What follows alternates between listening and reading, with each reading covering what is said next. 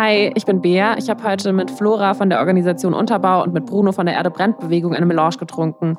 Wir haben über Floras und Brunos aktivistische Arbeit gesprochen und darüber, warum es den Aktivismus überhaupt braucht und wie die Uni in einer utopischen Welt aussehen würde.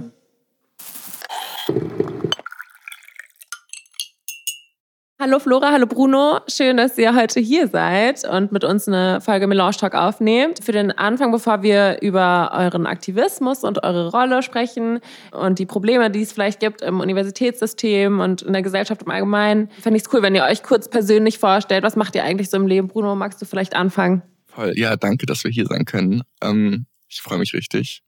Ähm, ja, ich bin Bruno. Ich studiere jetzt relativ unerfolgreich Philosophie an der Uni Wien in meinem Bachelor und mache nebenbei noch Gender Studies, was mir wesentlich mehr gefällt, weil mhm. einfach das mehr mein Themenfeld ist und ich glaube, da werden wir später noch drüber reden, aber die Philosophie in Wien ein bisschen ein zaches Feld ist. Mhm. Ähm, genau, und politisch, wie, wie habe ich mich gefunden?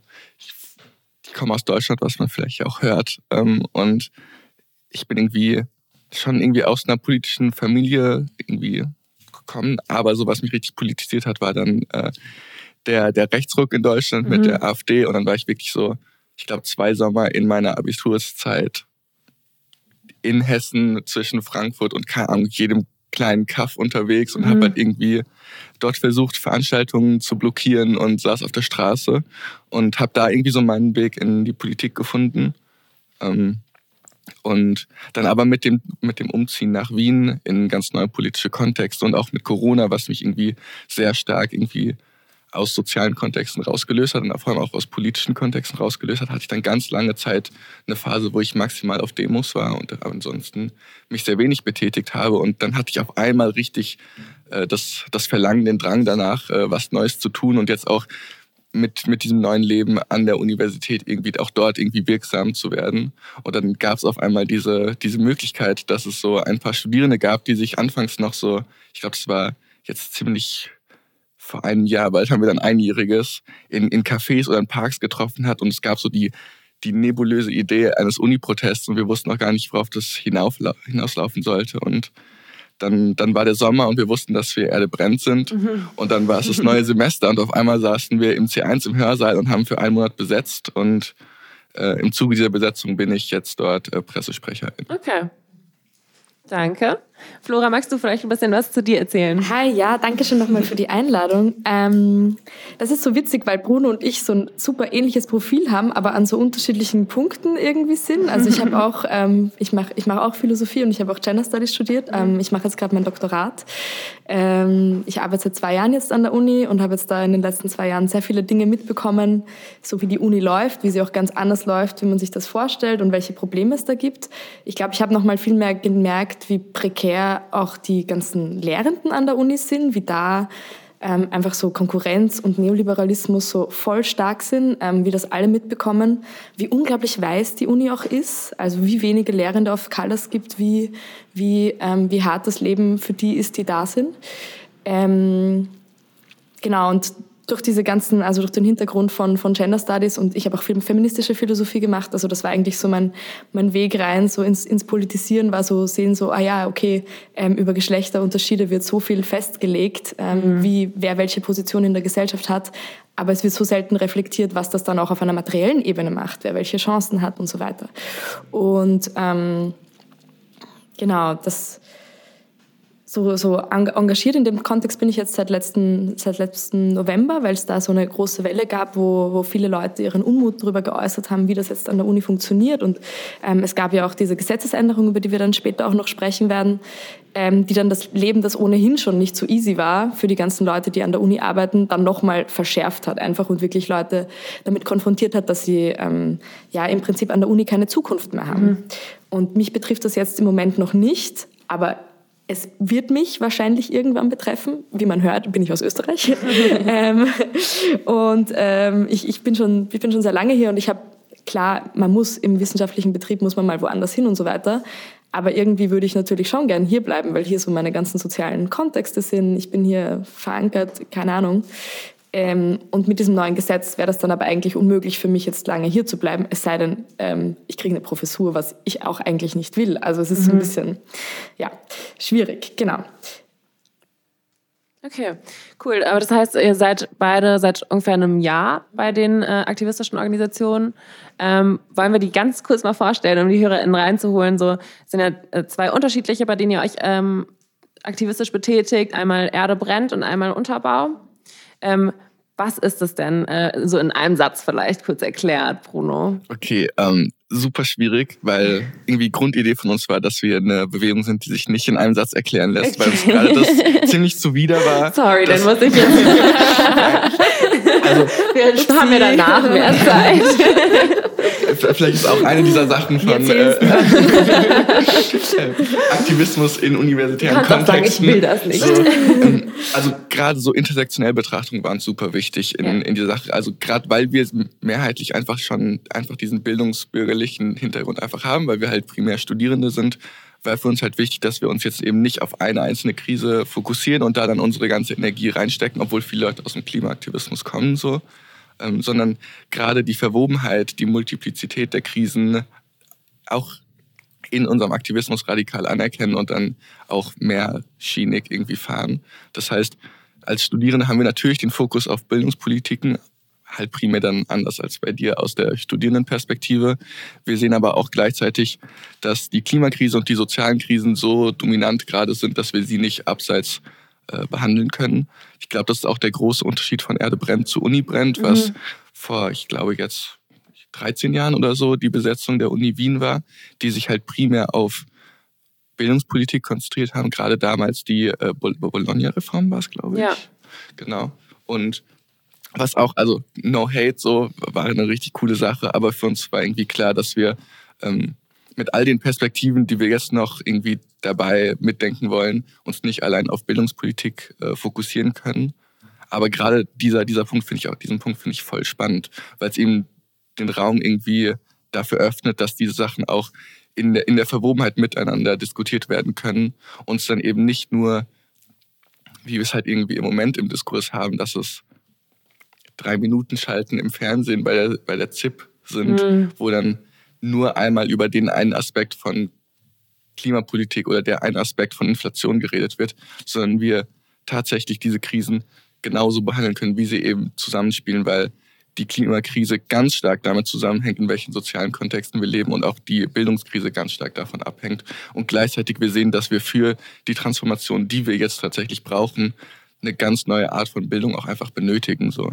Und ich glaube, das war auch die, die eine Sache, weswegen wir in die Besetzung gegangen sind. Das ging nicht nur allein darum, um diesen Raum zu besetzen und aufzuzeigen, dass wir da jetzt ein Druckmittel haben, um irgendwas zu verändern, sondern gleichzeitig diesen Raum als Utopie schon vorleben können und zeigen können, wie, wie gelebte Demokratie, wie eine Ausweitung der Demokratie aussehen kann und eben nicht nur jetzt über nächsten, nee, nächsten Monat schon alle zwei Jahre ÖH-Wahlen und sich dann so lässig zurücklegen und sagen, okay, irgendwas passiert schon, sondern tatsächlich irgendwie uns als aktive Personen irgendwie in diesen sozialen Kontexten begreifen können und dann auch miteinander lernen können.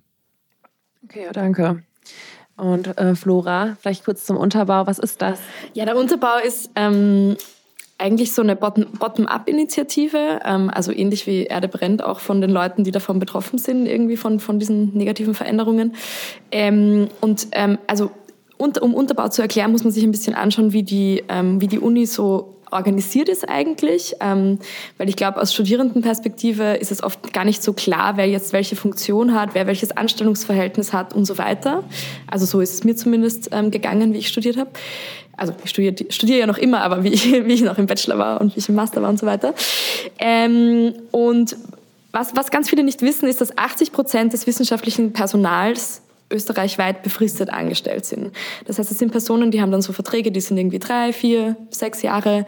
Ähm, und nur die ProfessorInnen, nur die ordentlichen ProfessorInnen sind fix angestellt. Und das ist eine extrem kleine würde ich mal sagen, sehr homogene Gruppe, mhm. wo man natürlich auch ähm, eine krasse Gender-Diskrepanz sieht. Also es gibt mehr als doppelt so viele Professoren ähm, wie Professorinnen zum Beispiel, ähm, österreichweit und an der Uni. Ähm, und so weiter.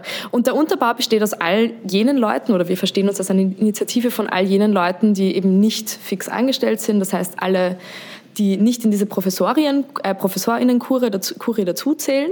Ähm, und das betrifft, betrifft sowohl wissenschaftliches Personal als auch künstlerisches als auch administratives Personal, weil alle sind gleichermaßen von dieser Prekarisierung und dieser fortschreitenden Wettbewerbshaftigkeit von der Uni betroffen. Mhm. Und ähm, genau, also es ist so ein, so ein Zusammenschluss aus ganz vielen, ganz vielen Leuten, die ähm, für bessere Arbeitsverhältnisse an der Uni kämpfen wollen.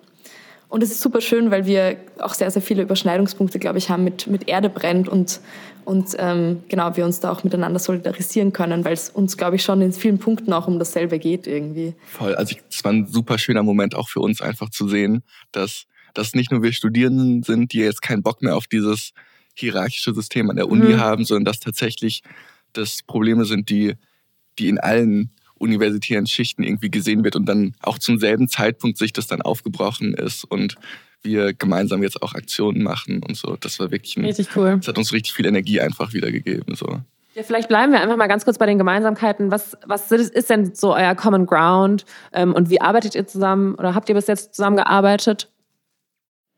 Ich glaube, bei uns geht es ganz stark darum, ähm, Vielleicht muss ich da ein bisschen was Grundlegendes erklären ja. darüber, wie, wie eigentlich, also was eigentlich den Anstoß gegeben hat ähm, für Unterbau. Ähm, das war ähm, eine, Novelle, eine Novelle, also mhm. eine Veränderung im Universitätsgesetz, der sogenannte Paragraph 109, ähm, der da verändert wurde. Und ähm, bei dem Paragraphen geht es darum, dass die sogenannten Kettenverträge abgeschafft wurden, also beziehungsweise ähm, Kettenverträge, also die Aufeinanderfolge von ganz vielen, unbefrist, äh, von ganz vielen befristeten Verträgen wurde ähm, illegal gemacht sozusagen, was ja prinzipiell was Gutes ist, weil ähm, ähm, also ich meine, klar, befristete Verträge sind unglaublich prekär, Leute haben keine Sicherheit, wissen nicht, worauf sie sich verlassen können. Und in ganz vielen anderen Bereichen sind Ketten, also sind diese, sind, sind diese befristeten Verträge auch verboten. Also die Uni ist einer der wenigen Bereiche, wo diese befristeten Verträge überhaupt erlaubt sind. Ja. Und was jetzt passiert ist mit diesem Paragraphen 109, ähm, ist sehr spannend, weil es eigentlich könnte man meinen, dass es dass es, ähm, dass es uns was Positives mhm. gebracht hätte. Also es ist so ein guter Fall von gut gemeint, aber irgendwie schlecht durchdacht, weil der Plan war, ähm, dass dadurch, dass man die ähm, Aufeinanderfolge von befristeten Verträgen auf acht Jahre beschränkt. Das heißt, eine Person könnte dann nur acht Jahre befristet angestellt sein und müsste idealerweise, so wie es das Gesetz vorsieht, danach unbefristet von der mhm. Universität angestellt werden. Das ist der Gedanke dahinter. So, okay, wir haben diese ganzen befristeten Leute, die sind super prekär, wir zwingen die Unis dazu, sie anzustellen. Das Problem ist, das passiert nicht. Und das wird auch nicht passieren, weil es für die Uni aus einem ökonomischen Standpunkt her keinen Sinn macht. Einerseits ähm, muss man natürlich unbefristeten Leuten, wenn sie unbefristet angestellt sind, auch dann, je länger sie an der Uni sind, mehr Geld zahlen. Das heißt, die Leute werden sukzessive teurer für die Uni. Andererseits gibt es diese ganzen Wettbewerbslogiken und diese, ähm, diese Vorstellungen von Exzellenz, die ganz stark an so incoming, outgoing WissenschaftlerInnen gemessen mhm. werden.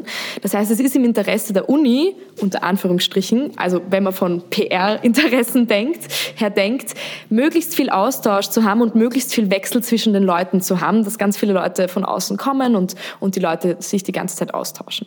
Was das zur Konsequenz hat, ist, dass die Leute keine, keine sichere Arbeit mehr haben und, und dass im Prinzip alle, die in der Wissenschaft jetzt gerade tätig sind und keine ProfessorInnen sind, dazu gezwungen werden, ihren, ihren Arbeitsplatz zu wechseln innerhalb der nächsten Jahre. Und was das, und das hat natürlich große Konsequenzen auch für die Lehre. Und das ist, glaube ich, das, wo, wo Erde brennt und der Unterbau ähm, so stark einhergehen, weil es geht natürlich bei uns auch darum, eine gute Qualität der Lehre zu sichern. Und eine gute Qualität der Lehre kriegst du, wenn du ähm, Lehrende hast, die sich lange intensiv mit einem Thema auseinandersetzen können, die Grundlagenforschung machen können, für die man viele Jahre braucht und die das dann auch an die Studierenden weitergeben können. Das heißt, es bringt nichts, dann immer wieder ganz junge, frische Leute zu haben, die vielleicht noch gar keine Unterrichtserfahrung haben, die dann die Leute unterrichten. Ja, das heißt, die Un äh, Unterrichtserfahrung wird in dem ähm, Fall auch einfach zweitrangig, oder?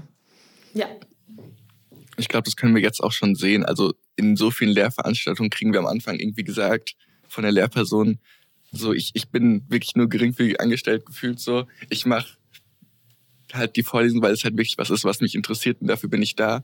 Aber alles, was so an, an weiteren Hilfen ist, die ihr so benötigt, an E-Mails, so macht wirklich nur das Nötigste, weil es alles Arbeit, die ich eigentlich für dich eigentlich nicht bezahlt werde. Und gerade jetzt brauchen wir Bildung, die wirklich gut ausfinanziert ist und gute Perspektiven für Studierende und für Lehrende bietet. Und ich glaube, da sind tatsächlich unsere Überschneidungen.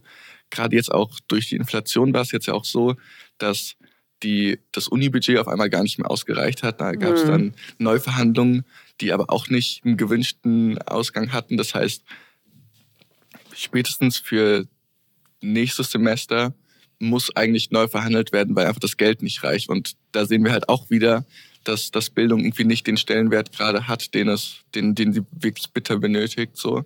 Und die, diese, diese Aspekte sind auf jeden Fall Sachen, in denen wir viel Überschneidung haben. Und ich glaube auch darüber hinaus, wie wir uns Bildung einfach insgesamt vorstellen, mhm. als vielleicht auch ein Ideal. Ja. Lässt sich drüber streiten, aber ja, gerade diese, diese, dieses Prekariat der Lehrenden, was uns jetzt als Studierende noch nicht direkt betrifft, aber auch irgendwie unsere Zukunftsperspektive ja sein könnte oder Fall. sollte, ähm, ist da, da steht auf jeden Fall ein großes Fragezeichen vor unserer irgendwie auch professionellen äh, Zukunft. Und da ist aber eben super wichtig, dass wir diese Kämpfe nicht getrennt angehen und ja. wir als Studierende dann für uns kämpfen und die Lehrenden für sich kämpfen, sondern das als, als ein Projekt mit, mit denselben AdressatInnen sehen und dann auch ja. irgendwie effektiv sein können. Ja, und ich meine, äh, die Qualität der Lehre und der Wissenschaft betrifft uns als Studierende ja auch direkt. Also ähm, Genau, ähm, weil wir eben über die Kettenvertragsregelung hier in Österreich gesprochen haben. Ich wollte nur ganz kurz sagen, in Deutschland ist es eine sehr ähnliche Situation. Ähm, da hat sich ja dieser Hashtag Wer ist Hanna durchgesetzt. Ähm, genau, nur für die HörerInnen, also dass es nicht äh, ganz anders ist äh, als in Deutschland. Ähm, aber um zur Kettenvertragsregelung ganz kurz zurückzukommen, weil es, glaube ich, so ein bisschen immer noch abstrakt ist, obwohl mhm. du das so verständlich ja. erklärt hast. Ähm, du hast da, glaube ich, ähm, kannst du vielleicht mal ein paar Beispiele nennen oder ein Beispiel, äh, wie das so aussieht dann konkret für die Einzelperson? Mhm, ja, also ich glaube, was da, was da natürlich, also ich fange jetzt nicht mit einem konkreten Beispiel an, leider, aber was, glaube ich, da noch dazu zu sagen ist, ist, dass das natürlich Leute ganz unterschiedlich betrifft. Also das heißt, ähm, Leute, die jetzt zum Beispiel ähm, Betreuungspflichten haben oder sowas, sind natürlich davon viel mehr betroffen. Ähm, weil sie gezwungen werden, woanders hinzugehen, was dann oft nicht vereinbar ist mit, mit, mit irgendwie Familie haben oder sowas ähm, und das dann einfach nicht machen können und dann einfach aus der Wissenschaft aus, äh, aus, austreten. Ja. Ähm, aber wir, zum Beispiel ein Beispiel, wir haben das so ähm, von der, äh, wir haben dann äh, so eine Aktion gemacht ähm, im März auch, wo wir verschiedene Geschichten gesammelt haben, so Prekärgeschichten und ähm, ähm, zum Beispiel eine, ein, ein Beispiel, ähm, in, in dem, sie heißt dann Jelena in unserer Geschichte.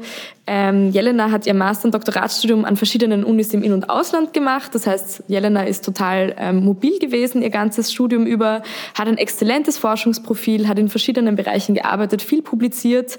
Ähm, und dann hat hat sie ein Kind bekommen, ihre Karriere war kurz unterbrochen und sie wollte halt dann einfach geografisch nicht mehr mobil sein. Mhm. Und äh, mir wurde dann auch gesagt, so in einem Gespräch, dann ist die Wissenschaft wohl nichts für dich, wenn du nicht mobil sein kannst. so. Ähm, und im Endeffekt haben dann wirklich diese prekären Abwärtsverhältnisse und ihre finanzielle Unsicherheit zum Uni-Ausstieg geführt, okay. weil sie dann einfach nicht mehr, nicht mehr ähm, ja, nach den acht Jahren, wo sie dann unterrichtet hat in Österreich, dann einfach nicht mehr woanders hingehen konnte. Ja. Und das betrifft so viele Leute. Und das Schlimme ist, das wird auch rückwirkend angewandt. Das heißt, wenn Leute, also es wird vier Jahre rückwirkend angewandt. Okay. Das heißt, wenn jetzt Leute einen Vertrag haben, der für vier Jahre läuft, also einen befristeten Vertrag, und sie haben in der Vergangenheit schon für vier Jahre gelehrt, dann können sie in vier Jahren einfach nicht mehr weiter an der Uni, wo sie die ganze Zeit waren, unterrichten. Und es ist, ja, es ist sehr absurd, wie, wie dann so die, die Lebensverläufe von Leuten beeinflusst werden und Leute im Prinzip eigentlich nicht mehr entscheiden können, wo sie leben wollen, wie sie leben wollen und so weiter. Voll. Ja, das Thema hatten wir schon öfter hier im Podcast, also dass es einfach super schwierig ist in der Wissenschaft irgendwie so sich ein Leben vorzustellen oder halt auch einfach nur zu planen. Ähm, ja, also das äh, veranschaulicht das Beispiel, das ist super krass. Ähm, okay, ja, ähm, wollen wir vielleicht nochmal auf die Probleme in der Lehre ähm, zurückkommen, weil äh, du gesagt hast, dass äh, Bruno, ähm, dass dir Philo in der, in der Philosophie irgendwie so einiges nicht nicht gefällt. Ähm, habt ihr da vielleicht irgendwas ähm, zu erzählen oder ja, ähm, welche Probleme ihr generell am System der Uni, der Lehre sieht, seht? Ich glaube, es wird jetzt ein bisschen ein Rant. Ich weiß nicht, wie viele Leute jetzt aus der Philo zuhören, die würden es auf jeden Fall mitfühlen. Ähm, ich glaube aber tatsächlich, dass es, dass es vielleicht in der Philo vielleicht extrem ist. Ich weiß es nicht. Vielleicht ist es auch nur, weil es einfach meine gelebte Realität ist. Ich glaube, es ist nicht nur in der Philo so. Mhm. Wir haben einfach, meine Perspektive jetzt, krass irgendwie die Situation, dass es einfach, Wien hat ein gewisses Profil in der Philosophie, ähm, weil es einfach historisch so ist, Wiener Kreis, bla bla bla, so ist halt viel analytische Philosophie. Bedeutet also auch tolle Philosophie, aber wenig Philosophie, die sich mit gesellschaftlichen oder auch politischen Themen befasst. So. Und ich glaube, gerade heute ist es super wichtig, dass sich die Philosophie oder generell die Universität politisch verortet und auch sich als, als Akteur in, in der Gesellschaft begreift und dort auch irgendwie aktiv was tut. Und das sehen wir gerade weder vom Rektorat mhm. noch, noch von den einzelnen Lehrveranstaltungen. In, bei mir jetzt zum Beispiel ist es so, dass wir jedes Semester mehrere Veranstaltungen zu Platon haben, mehrere Veranstaltungen zu den, den großen Männern der Philosophie einfach. Und die sind dann halt meistens relativ spärlich besucht, weil ja. einfach die Studierenden auch zu Recht da gar keinen Bock drauf ja. haben, irgendwelche Sachen zu lernen, die einfach so wirklich auch einfach veraltet sind oder auch einfach vielleicht die Aspekte, die vielleicht spannend werden, einfach nicht be behandelt werden, weil es eben auch von denselben Lehrenden irgendwie gemacht ist, die seit, keine Ahnung, gefühlt 70 Jahren an der Uni sind und einfach dieselbe Scheiße die ganze Zeit durchmachen, weil es einfach die Sachen sind, über die sie halt in den 70ern mal ein Buch geschrieben ja. haben. Und Lehrveranstaltungen, die dann halt wirklich spannend sind. Zum Beispiel für mich wären es Sachen zu ähm, Genderpolitiken, zu, ähm, nehmen wir mal zum Beispiel Butler. So jedes, jedes Semester gibt es dann irgendwie vielleicht ein Seminar mhm. zu irgendwie sowas wie Butler und dann wollen halt 70 Studierende in ein Seminar gehen, das halt Platz für 25 hat. Mhm. Und dann wären so klassische Marktökonomien, würden dann sagen, okay, dann machen wir halt mehr dazu. Aber das wird einfach bei uns in der Philosophie einfach gar nicht gefeiert. Also da, da wird dann einfach von der Studienprogrammleitung, oder ich weiß nicht, wer da das entscheidet, wird da einfach dann gekappt und gesagt, das ist nicht das Profil, das wir hier an der Universität mhm. Wien wollen. Und damit ist es dann halt einfach weg. So, und ich glaube, so kann Uni nicht funktionieren. Ich glaube, wir sehen auch, vielleicht ist es symptomatisch, dass, dass es irgendwie gerade gesamtgesellschaftlich irgendwie so ein bisschen so ein Hate gegen Wissenschaftlichkeit gibt. Und das hat natürlich auch andere, das, das hat was mit einem Rechtsruck zu tun, das hat was auch mit einem Prekariat in der Gesellschaft an sich zu tun und irgendwie auch noch ein Bild von einem Akademikerinnentum, das ziemlich privilegiert ist, was ja bei vielen Leuten, die eine Professur haben, auch stimmt, aber bei ganz vielen eben auch nicht, die in einem harten Prekariat leben so. Ähm, ich glaube, das spricht aber eben auch dafür, dass die Wissenschaft sich sehr in ihrem Elfenbeinturm gerade aufhält und wenig tatsächlich Perspektiven darauf hat, wie, wie wir in eine neue Gesellschaft irgendwie eintreten können und das halt auch tatsächlich erreichen. Also selbst wenn wir die Lehrveranstaltung haben, die, die uns irgendwie die kritischen Theorien präsentiert und die Lehrveranstaltung haben, die wir dann freiwillig wählen können, die uns über die Klimakrise oder über Nachhaltigkeit bildet, dann ist es halt tatsächlich immer nur auf diesem theoretischen Rahmen und sehr wenig in Bezug dazu, dass wir jetzt tatsächlich als schon auch diese privilegierten Personen, die sich hier die Zeit nehmen können, um darüber zu reden, dann halt auch tatsächlich in, in den gesellschaftlichen Diskurs eintreten und dort eine Verantwortung einfach übernehmen. Und ich glaube, das sind alles Sachen, die sich, die sich ändern müssen.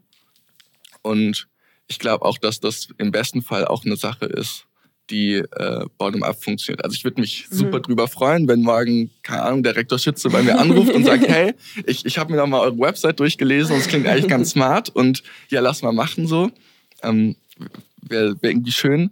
Ähm, ich glaube, ist unrealistisch. Wahrscheinlich. Und ist, glaube ich, auch tatsächlich gar nicht so zielfördernd, weil ich glaube, wenn wir weiterhin in diesen Hierarchien denken und uns irgendwie erst ermächtigt fühlen, wenn wir irgendwo eine Position eingenommen haben, dann wird es nie zu den Veränderungen kommen, die wir brauchen, weil tatsächlich ganz viele Personen, deren Perspektiven super wichtig sind, einfach nie in diesem System irgendwie in eine Position kommen, um irgendwie diese, diese, diese Machtposition irgendwie zu erlangen. Das heißt, gerade wenn das klassische Erde brennt Thema, da wollen wir ein bisschen rauskommen, aber so, wenn wir über die Klimakrise reden, dann sind wahrscheinlich die westlich-europäischen, eurozentrischen Perspektiven einfach ein bisschen irrelevant. So, weil, mhm. weil wir so sehr in unseren eigenen Denksystemen drin sind, dass wir da niemals wirklich rauskommen werden. Deswegen sind gerade da indigene Perspektiven super wichtig. Aber das sind halt auch gerade die Perspektiven, die in der Uni einfach nicht stattfinden oder immer nur mit einem sehr gewissen Framing stattfinden. Ich glaube, da braucht es wirklich einen Switch in der Universität und insgesamt auch im, in der Perspektive, die wir in der Gesellschaft auf Bildung haben, dass eben andere Epistemologien anerkannt werden, also ähm, Wissenssysteme. Ja. Und wir, wir mehr sehen, wo es irgendwie auch schon Funken gibt, wo sich was verändert und wir dann als Universität nicht irgendwie dann erstmal warten, bis die Sachen so groß werden, dass wir sie nicht mehr irgendwie Ignorieren können. ignorieren können, sondern dann irgendwie da ansetzen und diese Sachen Manche Leute können das beforschen, manche Leute sollten sich dann auf jeden Fall darin Ja. beteiligen und das gleichzeitig alles Gesellschaftliche in die Universität reinbringen und gleichzeitig die Uni endlich mal aus diesem Gebäude rausholen und auf die Straßen und vor die Ministerien bringen. Ja, Flora, wie siehst du das? Ähm, du machst ja deinen PhD an der Philo und ähm, ja, ähm, verortest den in einer feministischen Philosophie. Wie siehst du das Ganze? Also wie hast du dein Studium ähm, in Erinnerung, beziehungsweise wie ist deine Arbeit jetzt gerade? Ja, ich kann, das ist super, weil Bruno hat das gerade alles sehr gut ausgedrückt, finde ich. Ähm, sehr viele Beobachtungen, die du, du machst, habe ich, habe ich auch gemacht. Und was ich halt so beobachte im Moment, dass es so ein bisschen so ein Gatekeeping ist, das so festlegt, was Philosophie ist und was keine Philosophie ist. Und ähm, da passieren halt voll viele Ausschlüsse, ähm, die man, weil du gefragt hast, zu was ich forsche, auch ganz gut mit epistemischer Gewalt ähm, benennen könnte, also wissensbezogene Gewalt, die sagt, was ist Wissen, das für uns relevant ist, welches Wissen erkennen wir an, das Wissen welcher AkteurInnen erkennen wir an. Und wenn zum Beispiel eben gesagt wird, okay, wir lernen jetzt ganz, ganz viel Platon, aber wir haben jetzt nichts irgendwie zu indigener Philosophie, die sich damit auseinandersetzt, wie wir aktiv was gegen die Klimakrise machen könnten, dann ist das schon eine ziemliche ähm, Festlegung davon, was überhaupt als Wissen gilt, dass es wert ist, unter Anführungsstrichen gelehrt zu werden. Und ich glaube, was wir uns da anschauen müssen, ist natürlich auch, wer wie viele Privilegien hat und welche Privilegien es braucht, um überhaupt in die Position zu kommen, unterrichten zu können. Also ich weiß, hätte ich nicht die Unterstützung meiner Eltern gehabt, dann wäre ich jetzt nicht da ähm, an der Stelle, an der ich bin. Dann hätte ich, also ich habe immer gearbeitet während dem Studium, aber ich hätte viel, viel mehr arbeiten müssen wahrscheinlich und hätte nicht irgendwie einen super schlecht bezahlten Tutorinnenjob machen können während des Studiums, ähm, den es aber tatsächlich braucht, irgendwie um das das heißt, die, die Akademie reproduziert sich im Prinzip immer wieder selbst. Das heißt, die Leute, die sowieso schon privilegierte Eltern haben, können dann auch an der Uni, an die Uni kommen und dort unterrichten und dort lehren und dann auch im Endeffekt mitbestimmen, welche Inhalte gelehrt werden. Und gerade auf der Ebene von den Leuten, ähm, die dann entscheiden, was unterrichtet wird, ähm, reproduziert sich dann halt natürlich auch ein gewisses Interesse davon, was jetzt, was jetzt wichtig ist und was nicht. Und ähm, vor allem Bruno hat vorher auch angesprochen, ähm, dass es eben so verschiedene, verschiedene Wissenssysteme gibt, die dann überhaupt nicht mehr vorkommen. Und ähm, ich finde das super wichtig, das zu benennen auch und, und darauf aufmerksam zu machen und auch von Studierendenseite darauf aufmerksam zu machen, wie teilweise die Curric- Curricula einfach nicht die Interessen der Studierenden widerspiegeln und die Studierenden systematisch aus diesen Prozess, Entscheidungsprozessen auch tatsächlich ausgeschlossen werden. Weil die, die, nach außen wirkt es oft so, als wäre die Uni so ein demokratischer Ort irgendwie, wo irgendwie alle Mitspracherecht haben, es gibt ganz viele Gremien und so weiter. Aber leider habe ich den Eindruck, dass ganz oft das dann doch irgendwie von Einzelpersonen und deren Interessen entschieden wird, was dann gelehrt wird. Und das finde ich höchst problematisch, weil sich natürlich dann die Interessen in dem widerspiegeln, was gelehrt wird. Und ähm, Genau, deswegen wäre es, glaube ich, wichtig, da die Studierenden einfach mehr zu involvieren und mehr zu fragen, okay, was ist eigentlich das Wissen, das ihr braucht? Und gleichzeitig aber auch auf einen diversen Pool an, an Leuten zurückzugreifen, die Forschung aus ganz vielen verschiedenen Bereichen machen. Die Forschung ist halt, ist ja da. Also, oder die Forschung könnte da sein, wenn man sie da Ja. sein lässt. Aber durch die Strukturen in der Uni, ähm, herrschen, werden halt, werden halt ähm, Personen mit, mit verschiedenen Hintergründen, keine Ahnung, einfach rausgeekelt, würde ich jetzt mal sagen. Also wenn du die ganze Zeit irgendwie kämpfen musst, dass du überhaupt darum anerkannt wirst, an der Uni hast du auch keine Energie mehr, dann die Forschung zu machen, die eigentlich allen helfen würde. Ja, ganz grundsätzlich bin ich mir sicher oder ich weiß, dass es nicht ein philosophiespezifisches Problem ist. ähm, ja, ähm, ganz kurz, Bruder, weil du meintest, dass- dass es ähm, wahrscheinlich eher nicht so äh, passiert, dass der Rektor bei dir anruft und dann sagt, okay, du hast recht, wir machen das alles so. Wie sieht denn euer äh, aktivistischer Alltag aus? Was sind, was sind die Hürden und ähm, wie ist so der Dialog mit der Uni, mit den EntscheidungsträgerInnen? Gibt es einen Dialog? Und ähm, was macht ihr eigentlich? Alltag, uh. Ich bin ja super schlecht darin. Also so, äh, die Leute hassen mich, glaube ich, schon, weil ich immer so wahllos zu Pläne auftauche oder auch nicht auftauche. Aber ich glaube, das ist eher auch ganz okay. Äh, wir versuchen jetzt gerade so ein bisschen so nachhaltigen Aktivismus irgendwie groß zu schreiben. Wir wissen auch alle noch nicht genau, was es für uns bedeutet. Aber ähm, ich glaube, nach der Besetzung waren wir alle erstmal ziemlich K.O., weil es einfach, um, um vielleicht nochmal das Bild zu zeichnen, mhm. wir haben einen Monat lang äh, den, den großen Hörsaal im äh, Hörsaalzentrum im Campus, also den C1 besetzt. Da passen so 500 irgendwas Leute rein. Ja. Und wir haben eben halt den, den nicht nur besetzt und damit dort halt Lehre unmöglich gemacht, sondern gleichzeitig eben auch ein Alternativangebot angeboten. Das heißt, während wir da besetzt haben, dort gegessen haben, eine, eine Küche für alle organisiert haben, dort geschlafen haben auf den dünnsten Isomatten mhm. der Welt, haben wir halt dann über den Tag halt auch noch ein Lehrangebot irgendwie zusammengestellt was, was richtig schön war, weil es eben genau diese, diese Aspekte alle waren, die wir noch nicht behandelt haben. Also es war dann tatsächlich so ein, da hatten wir am selben Tag dann eine Veranstaltung zu den Protesten im Iran und dann danach waren AktivistInnen aus Brasilien da, die, die uns von ihren äh, Kämpfen zu Wasserpolitiken erzählt haben und so. Und das war, das war einfach schon richtig schön zu sehen, dass es, dass es dass diese Utopie auch einfach möglich ist, mhm. abseits dieser Strukturen, wie du es gerade gesagt hast, Flora. Also vielleicht müssten wir gar nicht immer diesen Weg der Institutionen gehen und dann sehen, wo sind hier die AnsprechpartnerInnen, sondern es einfach mal machen und schauen, wer uns das einfach vielleicht nicht erlaubt, aber nicht wirklich dagegen geht. Ähm, da hatte das Rektorat dann aber wirklich auch irgendwie gar keinen Bock auf uns. Also ich weiß nicht, ob das jetzt so, so toll ist, das zu sagen, weil wir gerade im Gespräch sind, aber die waren wirklich ein bisschen pisst so. Ähm, danach hat sich das ein bisschen gebessert. Wir sind jetzt relativ lange schon in Gesprächen mit der Vizerektorin für Lehre, das ist die äh, Christa Schnabel und ihrem Team. Ähm, und da zeichnet sich das jetzt ab, dass wir da so ein paar Erfolge auf jeden Fall irgendwie durchboxen können. Das wäre dann, also unser großes Ziel wäre auf jeden Fall eine, eine Lehrveranstaltung für alle Studierenden, in denen sie über die Krisen aufgeklärt gebildet werden und eben nicht nur den theoretischen Aspekt darin sehen, sondern das gleichzeitig mit AktivistInnen aus verschiedenen Bewegungen passiert, damit gleichzeitig auch die, der Praxisbezug zu diesen Krisen irgendwie hergestellt mhm. wird. Dann auch studienfachübergreifend, oder? Genau, genau, dass es eben wirklich ein interdisziplinäres ja. Ding wird. Ähm, da stört sich die Uni noch relativ sehr dran, weil einfach das Curriculum so vollgepackt ist mit viel Zeug, mhm. dass es mhm. einfach schwierig ist, irgendwo da noch einen Block frei zu bekommen.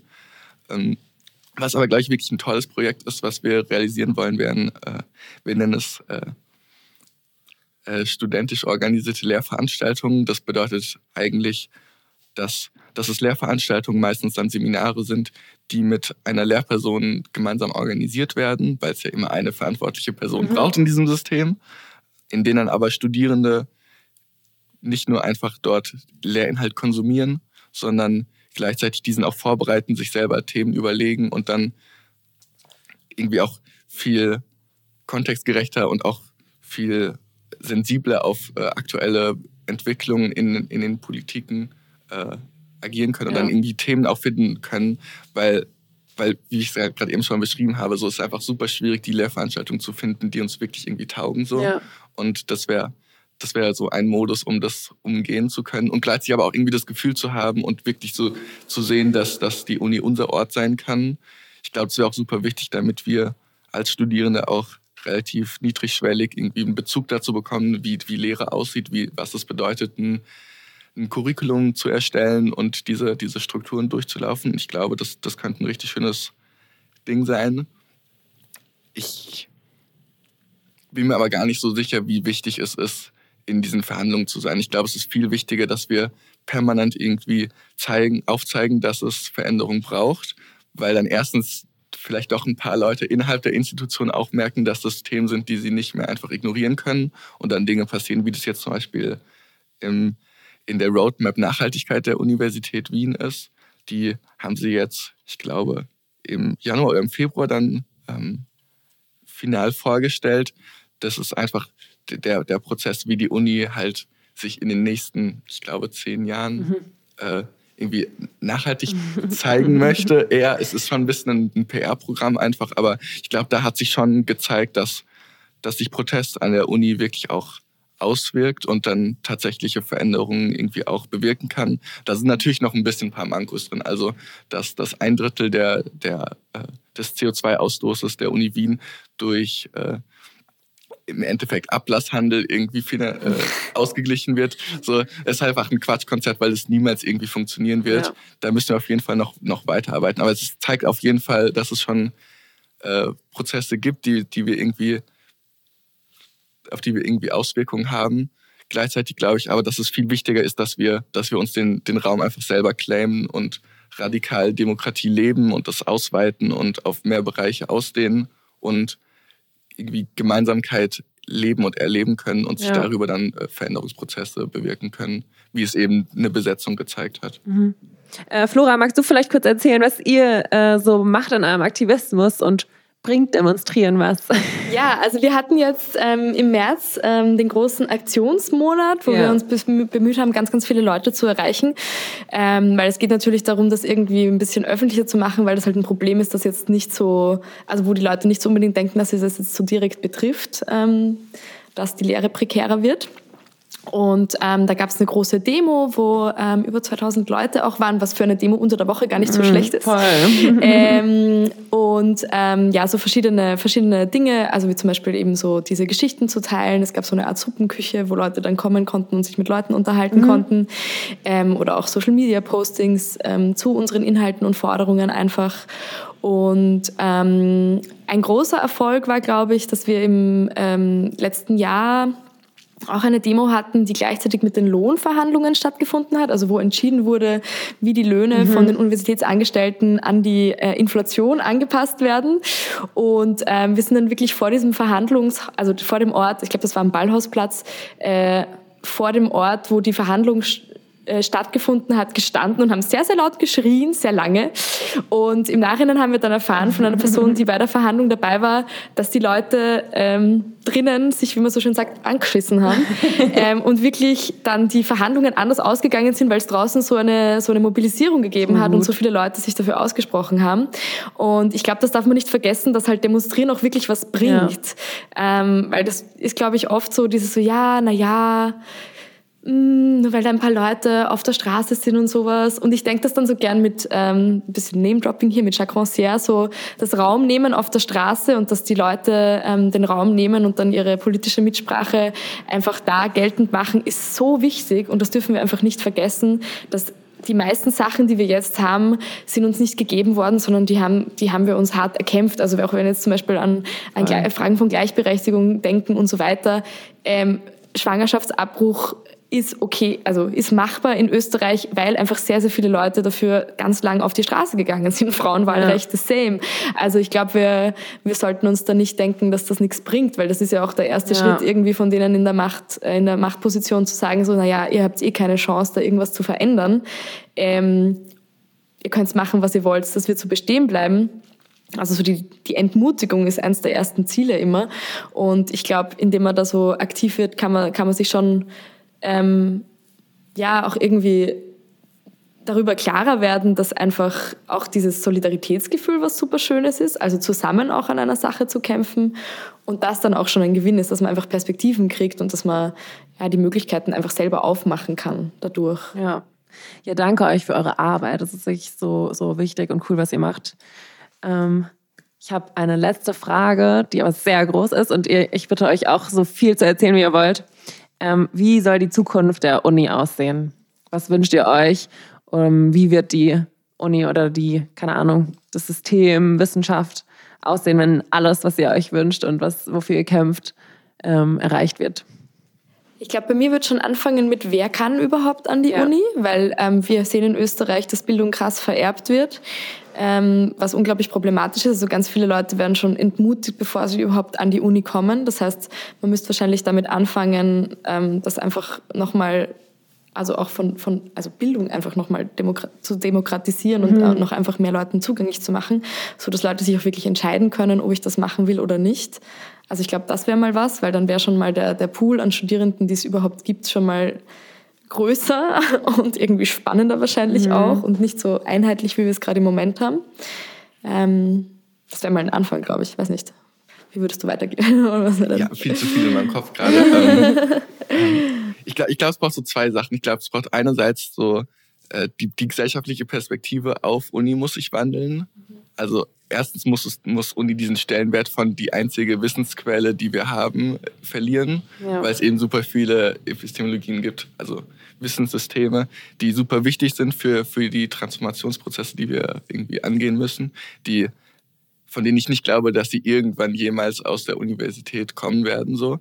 Ähm, und ich glaube, da braucht es dieses Umdenken, dass das auch anerkannt ist und dass das Wissen, das nicht eurozentrisch ist, anerkannt wird glaube, da haben wir eh schon ein bisschen drüber mhm. geredet. So. Ähm, und ich glaube, gleichzeitig muss ich eben aber halt auch die, die Uni vollkommen ändern. Also erstens muss die Uni das selber für sich begreifen. Ich war, ich war letztens in einem Talk, das war ein bisschen ein Rant, das war so äh, Geschichte äh, oder Kultur, Kulturwissenschaft und Geschichte. Und ich habe irgendwie auch, wir haben so ein bisschen über indigenes Wissen geredet und dann war der, der Geschichte-Prof, er hat es wirklich, also ihm, ihm ist ja fast die Kotze hochbekommen, als wir, als wir über indigenes Wissen geredet haben. Und er war direkt so, ich glaube, Zitat war so, was, was, was können wir denn so von den Ureinwohnern in Brasilien lernen? So, das war wirklich abgefuckt. Aber diese, ja. die, dieser, dieser Habitus existiert halt irgendwie ja. noch in der Uni und ich glaube, das wird super schwierig zu überwinden. Ähm, aber das, das müssen wir auf jeden Fall angehen. Und ich glaube, es fängt aber tatsächlich auch auf der materiellen Ebene an. Also ja. wir brauchen wesentlich mehr Geld für die Universitäten. Wir müssen sämtliche Barrieren abbauen. Das heißt, allein schon, äh, wer wie viel dafür bezahlt, an der Uni Wien zu studieren, wer, wer überhaupt nach Österreich kommen kann, um ja. zu studieren, ähm, wer dann durch die ganzen äh, äh, Hierarchien der Uni äh, durchkommt oder eben halt äh, an irgendeiner gläsernen Decke hängen bleibt.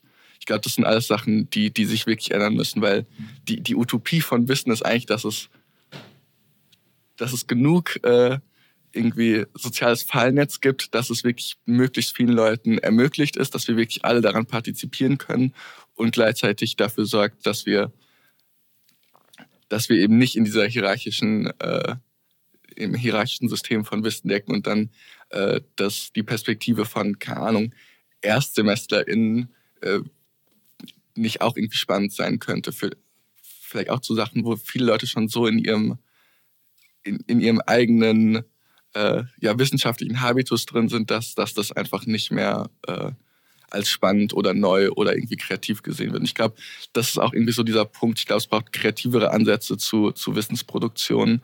Das, das muss, ich glaube, Interdisziplinarität ist jetzt schon äh, anerkannt, aber es gibt noch relativ wenig dazu, wie das, das Wissen auch dass das nicht universitär gebildet ist, irgendwie da, da einfließt und dass das nicht Projekte sind, wo, wo ForscherInnen dann in irgendein Feld gehen und das mal für ein paar Monate beobachten, dann wieder zurückgehen und äh, dann ein Paper drüber schreiben, was dann, keine Ahnung, 50 Mal zitiert wird und dann denken ja. sich so, Score, damit haben wir jetzt die Welt verändert, so. Ja. Sondern dass, dass Wissenschaft irgendwie auch ihre Verantwortung für die Gesellschaft ernst nimmt und dann in, in den Dialog mit der Gesellschaft tritt und die diesen Raum auch wirklich äh, für sich, äh, ich weiß nicht, einnimmt ist jetzt das falsche Wort, weil es dann ja auch wieder äh, die Raum einzige öffnet den, vielleicht. Danke, das ja. ist es richtig, genau. weil, weil es eben nicht die einzige Perspektive sein soll, aber auch einfach mal eine Perspektive sein muss, die stattfinden. Also ich glaube, es gibt jetzt schon, ich weiß gerade nicht die Namen, es gibt jetzt schon ein paar Profs, die sich so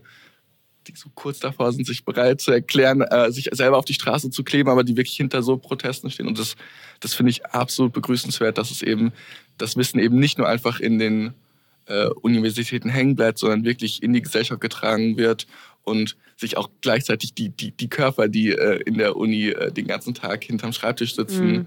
Äh, auf die Straßen gehen. Mhm. Mhm. Voll. Und ich glaube, dass das hängt halt auch stark damit zusammen, dass die Uni halt immer schon als so ein elitärer Ort konzipiert wurde, der auch ein Ort der Disziplin ist, ganz klar. Also so, so Einschlüsse und Ausschlüsse kreieren, also diese, so eine quasi eine In-Group, eine elitäre In-Group und dann alles andere ist irgendwie so draußen und ich glaube, daran muss man ganz stark arbeiten. Eben, wie du, ich meine, du hast das eh ähm, sehr super gut gesagt, aber ich glaube, das muss man im Kopf behalten, dass halt die, dieses ganze System auf so einem krassen Eurozentrismus, auf so einer totalen ähm, so, so einem, so einem ähm, Überlegenheitsgedanken, der durch die Aufklärung entstanden ist, einfach beruht. Also die ganzen mhm. Universitäten haben sich in diesem Zuge gegründet, in diesem so, ah, da gibt es so viel Unbekanntes, das wir jetzt erforschen können. Also kann man ja auch nicht ohne, ohne so koloniale ähm, äh, Zusammenhänge denken. Also ja, ganz viele Sammlungen von den Universitäten sind ja durch koloniale ähm, Ausbeutung entstanden, wo Leute irgendwo hingefahren sind und dann von dort einfach die Sachen gefladert mhm. haben, wie mhm. man so schön sagt. so. Und dann gibt's jetzt irgendwelche riesigen botanischen Sammlungen, Sammlungen und irgendwelche Schätze, die in Museen sind, auf denen dann die, die, die, die Überlegenheit der Wissenschaft begründet wurde. Und ich glaube, diese Prozesse müssen vollkommen anders angegangen und ganz, ganz stark reflektiert werden, was auch einfach die Wurzeln von der Uni sind. Und da braucht es, glaube ich, ganz, ganz viel Kritik von innen und ganz viele ähm, Leute, die sich auch, die auch Forschung machen, die sich kritisch damit auseinandersetzt, weil nur so kann man, glaube ich, zu einem Transformationsprozess kommen irgendwie.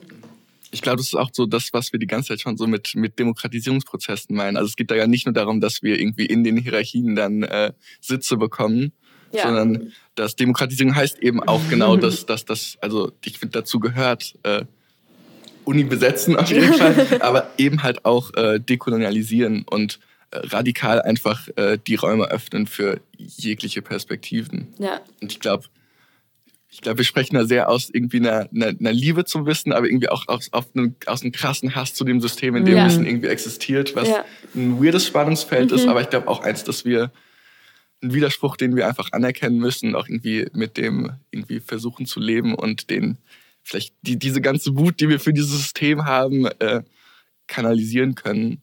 Ähm, ja. Und wie können euch die HörerInnen unterstützen oder was wünscht ihr euch von den Mitmenschen, von der Gesellschaft an Unterstützung? Ich glaube, äh, was mir helfen würde oder worüber ich mich sehr freuen würde, ist, dass Leute, die selbst an den Unis sind zum Beispiel, ja.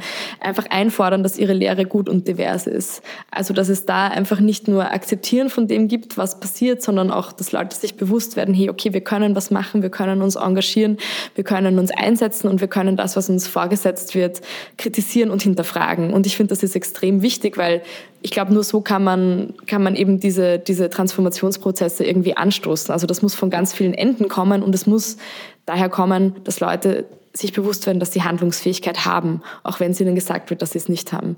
Und genau, also zum Beispiel deswegen, ja, deswegen liebe ich Erde brennt das Projekt auch so, weil das da genauer passiert. Also da ist halt wirklich so, okay, wir sind mit den Bedingungen, in denen wir sind, nicht zufrieden. Ja.